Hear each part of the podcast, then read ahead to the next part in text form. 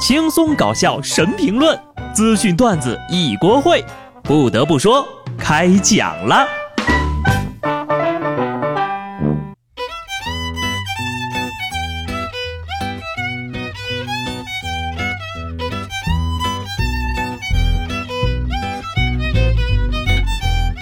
Hello，听众朋友们，大家好，这里是有趣的。不得不说，我是机智的小布。各位亲朋好友，承蒙大家长久以来的支持与抬爱，本人自定于农历二零一九年五月初四啊，不要紧张，我不摆酒席，就想问问你们，有没有哪位听友想与我共进晚餐的？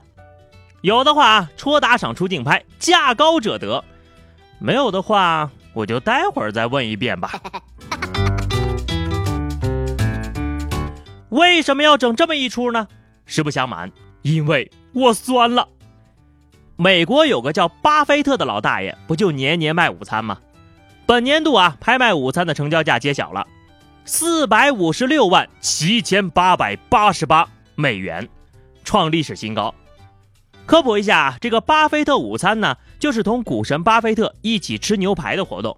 从两千年开始，此项拍卖所得全部捐赠给美国慈善机构。同样都是人，你看看人家，再看看我，算了，我也不竞拍了。只要你想请我吃饭，不论刮风下雨，马上出现在你面前。公交车钱我都自己出了。有人就说了呀，咱还年轻呢。不得不说。我连同龄人也比不过呀！重庆师范大学毕业的一位女设计师，在广告公司工作了六七年之后呢，她因为无法接受高强度的加班，选择辞职回到重庆卖梅干菜和肉饼。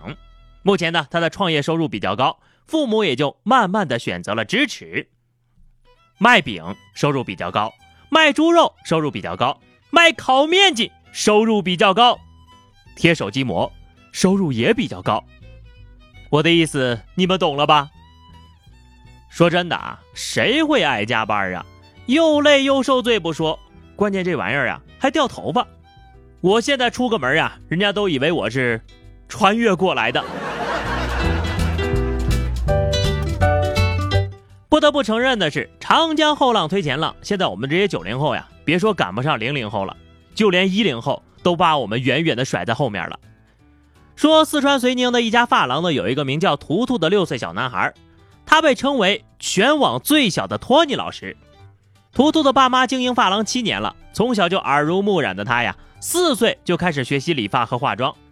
他的爸妈表示他喜欢就好。羡慕嫉妒恨的我，赶忙拿起了手机。喂，警察叔叔，这里有个童工。其实小朋友呀，你要想当个厉害的托尼老师，是不需要学这些复杂的东西的，你只需要能掌握一门技术，就可以成为一名优秀的发型师了，那就是学会稍微剪短一点。人比人得死，货比货得扔啊！想想我八岁的时候还只会玩泥巴呢，人家六岁就开始学会赚钱养家了。小时候呢，我不懂事儿，现在我才终于明白了学习的重要性。学技术也好，学知识也好，反正只要你好好学习，到最后呀，都有办法变现的。这不高考快到了吗？哈尔滨的一家酒店呢，就推出了高考特价房，不仅在房间里免费提供营养餐，还称呀，凭高考成绩可以报销房费，一本线以上有折扣优惠，六百分以上房费全免。哼，真不是我吹呀！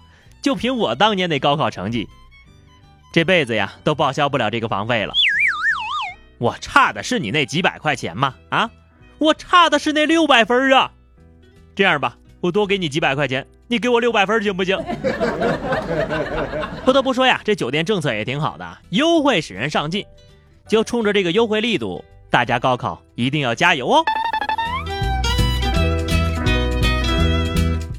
说实话呀，我真是越来越看不懂这个世界了。有些小孩呢，越来越像大人；而有些大人呢，越过越像熊孩子。近日呢，山东淄博一个古玩店老板报警了，说自家的几块石头被偷。民警通过调查呀，将三名嫌疑人抓获。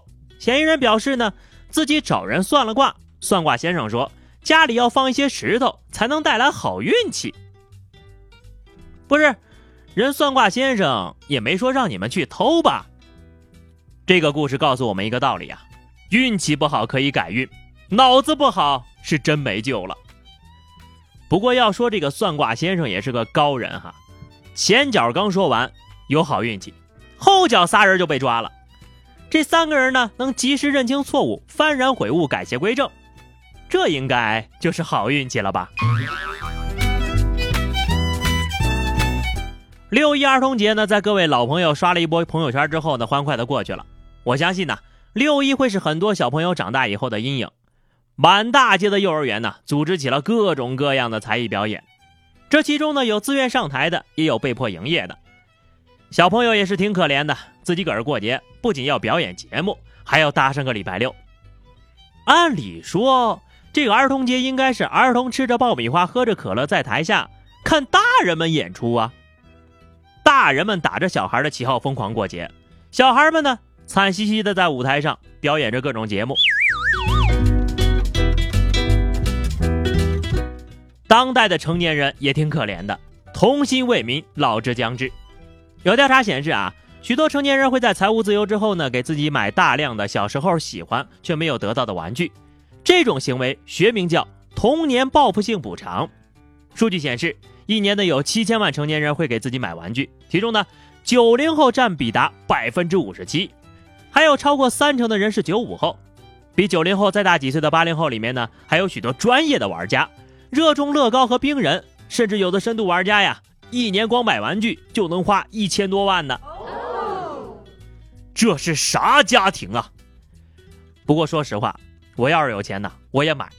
不仅如此呢，小时候被强行送人的玩具，我都想上门要回来。我有一个朋友啊，去年六一呢，给儿子买了把滋水枪，结果呢，自己练成了神枪手。这两天呢，天天用它滋蚊子呢。童年想要的玩具可以再买，当年没得到的快乐却不是可以弥补的。所以啊，朋友们，想买的东西赶紧买，想吃的东西马上就吃。相信下面这位姐姐也跟我有着同样的想法，想玩的东西马上就得玩。安徽亳州一姐姐报警说呀，孩子的手被扭扭车给卡住了。消防员到现场后发现呢，原来是女子自己的手被扭扭车方向盘卡住了。这女的就解释呀，我看孩子把手放在里面。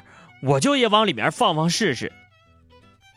我有一个孩子系列现已加入，我有一个朋友全家桶。孩子表示：“哎，你们这帮家长也太不好带了吧！”